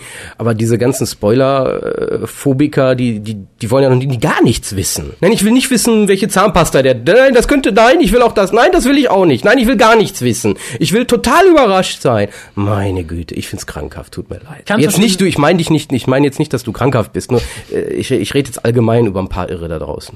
Ja, ich, ich, also ich kann verstehen, wenn man sagt, ich will das so. Aber dann soll man doch sich komplett aus Foren zurückziehen und so, weil irgendwo kommt ich. Ich erinnere an eine Sache im Dr. Who.de Forum, wo auch irgendeine Diskussion war und dann sagte irgendjemand zu Spaß, ja, Entschuldigung, wenn ich jetzt sag, äh, bei Psycho ist der Mörder die, Bates ja. und die Mutter sind echt tot und dann fing einer an rumzuschreien, ey, ich habe den Film noch nicht gesehen, du Arsch, wie kann das denn sein? Es gibt Sachen, ich habe das Beispiel mit der Bibel angeführt, kann ich auch gern wieder tun, aber es ist halt langweilig. Ich meine, wenn mir jetzt jemand sagt, bei Herr der Ringe, da ist Saruman und Sauron der Böse, wie kannst du mir das sagen? Also, da, da geht's um Hobbits. Nein, das hättest du mir jetzt nicht, ich guck's mir nicht mehr an. Ja, wobei, ich habe dann immer Spaß mit. Weil ich sag den Leuten dann immer, Frodo wird den Ring nicht in den Vulkan schmeißen. da habe ich dann Spaß mit. weil die drehen dann ja auch immer durch. Was, wieso, wieso nicht? das mal, mit, mit solchen Leuten kann man auch Spaß haben. Das sind ja leichte Gemüter manchmal. Manchmal ist gut. Ja. Äh, ja, aber so viel zu dem Thema, wenn sie das nicht möchte, ist klar. Wie gesagt, nur bei manchen Sachen kommen wir halt am Hukas nicht drum. rum. Wir können entweder gar nichts sagen, können wir auch über viele Dinge im Vorfeld nicht drüber reden und dafür, dafür sind wir nun mal da. Äh, oder auch zum Beispiel bei News. News und Spoiler widersprechen sich ja irgendwo. Wenn ich jetzt sagen würde, uh, Dave Sim ist für das übernächste Special gecastet, dann schreien ja, äh, es ist ein Spoiler. Nee, es ist eine News in dem Fall. Insofern schwierig, da allen gerecht zu werden und da werde ich lieber denen gerecht, die so denken wie Die ich. volle Information haben wollen. Dann zum Thema selber Schipper sein, über andere Schipper lästern. Das ist ein Thema. Das ist kein Thema, aber ich verurteile beides zutiefst. Erstmal das Schipper sein. Erstmal Schipper sein und dann im Glashaus sitzen mit Steinen werfen, finde ich auch immer ein bisschen komisch. Ich finde schon schlimm, dass die sich so Begriffe gegeben haben. Das ist so ein, dass es inzwischen ein Fachvokabular sich entwickelt hat. Es gibt für Hätte man das nicht früher stoppen können? Ich weiß Bevor aber- sowas passiert. Aber wenn du nur als, als, als irrer perverser Geschichtenschreiber tituliert wirst, sagst du irgendwann, nein, ich bin kein irrer perverser Geschichtenschreiber, ich bin ein Schipper. Ja. Und ich bin toll. Solche Leute gibt's ja, ne? Also die, die von sich schreiben, dass sie genau wissen, wie toll sie sind. Ja, aber ganz kurz, liebe Snobby, wenn du selber ein Schipper bist, und ich nehme an, damit meinst du nicht nur, dass du dir was ausdenkst und dass du dir gerne was durchliest. Ich nehme ja auch mal an, dass du dann auch so Sachen schreibst, wenn du dich selber als Schipper Ich bezeichnest. ziehe mich jetzt hier zurück. Dann tu uns doch mal einen Gefallen. Schick uns was. Ich sorge dafür, dass Colliers vorlesen wird. Versuch's doch. Da finde ich Mittel und Wege. Nein. Also wenn du uns mal was schicken möchtest, dann tut es doch gerne. Bist du musst, irre? Du musst natürlich ein bisschen Kritik fürchten unter Umständen. Bist du irre? Ich lese das nicht vor. Werden wir sehen. Du schuldest mir auch immer noch äh, ein lustiges Lied, weil Torchwood nicht Martha mit dem Doktor schickt, um ihn zu überwachen. Nächstes Thema. Das können wir dadurch vielleicht aushalten. Aber wie gesagt, liebe Snow, wenn du ein, ein, ein etwas Schönes geschrieben Nächstes hast, Thema, ganz schnell, nämlich schnell. abgeneigt. Äh, ja, zum Fanfiction Special, da werden wir natürlich einiges zeigen und auch einiges verlinken. Äh, ob das unbedingt das ist, was du dir wünschst, ist natürlich eine andere Frage, aber das wird man dann sehen. Nein, das ist auch augenöffnend. Da sieht man nämlich, was eigentlich möglich ist. Ja, gut. Ja, und zum Thema JMT, da Ah, wolltest du, endlich. glaube ich, mit anfangen. Nee, jetzt auch nicht mehr. Nicht? Nee. Soll ich damit anfangen? Nein, J- JNT ist ein ist anders, aber gleich. Same but different. Das ist eine schöne Aussage. Nein, JNT ist ähnlich gewesen wie Russell T. Davis, nicht nur in seiner Art, bunte Hemden zu tragen. Nein, J- JNT war mediengeil. Mhm. Also im Sinne von, aber, aber nicht im Sinne von für sich. Ich glaube, er wollte eigentlich nie so, er Nee, wollte er war, auch, aber. sehr schüchtern und zurückhaltend, aber aber er wollte halt Doctor Serie. Who immer im Fokus der Medien haben, weil seiner Meinung nach nur dadurch Erfolg dauerhaft möglich wäre. Dadurch hat er dann auch möglichst zeitnah bei Regenerationen gestreut, Frauen sind ja denkbar und ähnliches, also nur um immer wieder in den Medien präsent zu bleiben, um erfolgreich mit der Serie zu sein. Dabei hat er dann die verschiedensten Fehlentscheidungen getroffen, möchte ich mal ganz vorsichtig sagen. Da brauchen wir, glaube ich, nicht ins Detail gehen. Der Unterschied ist aber nun mal der, ähm, dass JNT nie wirklich eine Vision hatte, wie die Serie zu sein hat. Er hatte nie seine persönliche Agenda laufen, ich will Doctor Who so haben. Ja, das, Und das ist da, der da- Unterschied zu glaub, Russell da musst, T. du- Da musst du Davis. differenzieren. Er hatte schon so seine Vorstellung, wie die Serie haben möchte. Der verdanken wir unter anderem die Uniformisierung des Doktors. Da geht ja, Totale. da geht's aber ums Machen der Serie, Ja, nicht ja. um Handlungen. Nee, das, ist- die das, Formulierung, was ich ja, die. Formulierung kann, sonst müsste ich nicht sagen, drum Okay, dann, dann, aus. dann, dann interpretier mich mal. Er hat natürlich eine Vorstellung von, wie die Serie für ihn sein soll. Also er möchte gern, dass der Doktor Wiedererkennungswert darum eine Uniform trägt. Er möchte gerne, dass ein bisschen mehr Spannung in die TARDIS kommt. Darum haben wir so Leute wie Turlo in der TARDIS gehabt. Er möchte gern ein bisschen mehr Science Fiction als so Gothic Fantasy, wie wir es vorher hatten. Darum auch der Bruch äh, in der letzten Tom Baker Ja, Staffel. die Hardcore Science Fiction, Was er ja. nicht hatte, weil RTD sagt ja jetzt so, nach Ende der vierten Staffel habe ich das mit Doctor Who gemacht, was ich mit Doctor Who machen wollte. Das hatte JNT nicht. Er hat Doctor Who als laufenden Prozess gesehen. Er hat jetzt nicht gesagt, so, ich möchte jetzt einen Klondoktor, ich möchte die Daleks wiederholen, ich möchte, dass der und der Handlungsbogen passiert und dann ist Schluss, dann bin ich fertig mit dem, was ich machen wollte. Dafür hat er das auch. Script-Editoren gehabt im Endeffekt. Er hat ja einen Script-Editor jeweils gehabt, der so also jeweils seine Vision reinbringen wollte. Also wir Ja. hatten im Endeffekt einen Producer gehabt und wir hatten einen Script-Editor. Ähm, der bekannteste in dem Fall ist natürlich Andrew Cartmel, der seine Vision durchziehen wollte. Das wäre, denke ich, eher vergleichbar mit Russell T. Davis Mhm. gewesen, der aber mehr auch im Sinne der Geschichte gehandelt hat. Also er wollte eher was Positives für die Geschichte machen. Das glaube ich Russell T. Davis eher nicht. Dem würde ich dann eher niedere Begründe, Beweggründe unterstellen, der einfach sich dran aufgeilen wollte, was sein Superdoc alles kann. Und noch ein Unterschied, das fasste Kaoru, glaube ich, im Forum mal sehr schön zusammen. Russell T., jetzt nicht nur in meinen Augen, sondern auch von vielen Leuten, biegt die Serie halt so um, um nach außen zu präsentieren. Er will es praktisch seiner Zielgruppe gerecht machen. Jonathan Turner hatte kein Problem damit, mit der Zielgruppe auch mal anzuecken, um halt seine Serie so zu formen, wie er meint, dass es gut wäre. Hier nenne ich als Beispiel den Colin Baker Doktor, der damals sehr schlecht aufgenommen worden ist. Aber John S. Turner sagt, so, ich will das so. Das hat auch, macht für mich Sinn. Es macht auch im Kontext irgendwo Sinn zu sagen, es ist halt wieder so ein grumpy Alien, wie wir es früher mal hatten. Ja, William Hartnell Teil 2. Ja, und äh, da hat er sich getraut. Auch die Sache mit Turlough zu sagen, jetzt haben wir halt einen bösen Companion da drin. Ist auch bei vielen nicht angekommen. Die Umsetzung war natürlich auch ein bisschen tralala, muss man sagen. Aber Ach, allein Tom Baker abzusägen. Das ist, der Ja. hätte auf ewig die Leute glücklich machen können, indem er den bis zum Todesalter da drin gelassen hätte. Ja, aber er hat sich halt getraut, mit Leuten und mit seinem mit seiner Zielgruppe anzuecken, um so das, was er für die Serie für richtig empfand, durchzudrücken. Und RTD macht in meinen Augen das umgekehrt. Er sagte, ich habe hier die kleine Gruppe von Altfans, interessieren mich überhaupt nicht, aber hier meine Zielgruppe, die will das so und so und darum habe ich jetzt noch den Dr. 10b, der Rose heiratet und ja, es ist mehr so eine allglatte Geschichte, wohingegen John Nathan Turner da auch gerne mal etwas rauer zur Sache gegangen ist. Beides ist natürlich bei den Fans verschieden aufgenommen worden. John Nathan Turner war verhasst bei vielen Ja. damals Hardcore-Fans kann man nicht anders sagen. Bei Leuten, die erst mit ihm zu ihm kamen, halt nicht so stark. Aber er sagte selber irgendwann mal, weil halt unter seinem Regime die Serie damals abgesetzt wurde, er wird ewig als der Mensch in Erinnerung bleiben, der Doctor Who zu Grabe getragen hat. Das hat er selber so gesagt, hat es auch so akzeptiert. Er fand es sehr schade. Was man sagen muss, dass nachdem er halt mit Colin Baker extrem angeeckt war, äh, der Sylvester McCoy-Doktor wurde wieder von vielen Leuten besser akzeptiert, gerade in Verbindung mit Ace. Aber es hat halt nicht gereicht. Und äh, ich glaube, beide, also sowohl RTD als auch TNT, sind verhasst bei verschiedenen Gruppen gewesen, aus verschiedenen Gründen. Nur, wie gesagt, die Gründe sind komplett verschiedene und auch die Art und Weise, wie sie mit der Serie umgegangen sind, komplett verschiedene. Insofern kann man sagen, wie du vorhin sagtest, irgendwo ist es dasselbe. Es ist ein neuer Produzent, der seine eigenen Ideen irgendwie durchsetzt, aber es ist halt verschieden im Sinne, wie die Ideen waren, was verwirklicht wurde, wie die Umsetzung war und warum man damit irgendwo angeeckt ist. Ich glaube, der Unterschied ist, glaube ich, der, RTD wird ein bisschen mehr gehasst, weil es ist nur eine Person. Auf die fokussiert sich der Hass. Er hat die volle Kontrolle über alles, er macht, was er will und vielen ist relativ schnell klar, dass er eigentlich nur, ja, mit seinem Ego ficken will. Kurz und knapp, das ist es. Und John Nathan Turner hatte halt, wie ich vorhin schon sagte, immer noch einen Script-Editor. Das heißt, es gab zwei Personen, die mehr oder weniger für die Geschicke der Serie verantwortlich waren. Und ich denke schon, dass die Fans, die heute sauer sind, auch die damals auch sauer waren, die aber durchaus mehr Verstand haben und das auch sahen. Die sahen ja gut, Turner hatte halt diese eine Vision, wie ich die Optik will und mir gefällt halt nicht, wie Cartmel die Richtung da macht mit dem Other oder so. Oder die sagten, nö, also ist super, ich finde nur schwachsinnig, wie Turner seine Optik da durchdrückt. Also man war da schon durchaus in der Lage zu differenzieren und zu sagen, ich fokussiere meinen Hass auf die und den. Und bei RTD hat man eine Person, die wird man nicht los. Das ist ein Ding, das sitzt da in der Mitte und lacht sich tot, weil es machen kann, was es will. Und es weiß ich nicht. Es ist so ein bisschen, weiß ich nicht, wenn ich das als Rollenspiel mit Cthulhu-Charakter sehen würde, hätte ich da auf der einen Seite dieses wabbelnde grüne Ding in der Mitte, was alles kontrolliert, wo ich nicht gegen ankomme. Auf der anderen Seite habe ich diese zwei Kleinen, die es einfach nicht besser wissen. Ich glaube, das ist die, die Sichtweise, die man als Fan drauf hat, wo man sagt, ja gut, vielleicht werde ich ja irgendwann mal John Nathan Turner los, aber dann habe ich noch Andrew Cartmel, aber das klappt schon irgendwie. Ne? Und da habe ich den einen, den, den kriegt ja keiner unter Kontrolle mehr. Ja, ich glaube, was auch ein Unterschied ist, man darf, man darf nicht vergessen, Doctor Who war ja so ab Ende vierter Doktor, fünfter Doktor so langsam auf dem absteigenden Ast. Das heißt, die Serie trocknete langsam aus, man hatte sowieso immer weniger Zuschauer äh, und darum waren auch weniger Leute da, die jetzt sagen konnten, ich hasse John Nathan Turner. Das waren halt größtenteils wirklich Fans, die schon lange bei der Serie dabei waren und sagten, ich bin mit dem, wie es jetzt ist, nicht einverstanden. Rusty Davis ist im Moment das Problem.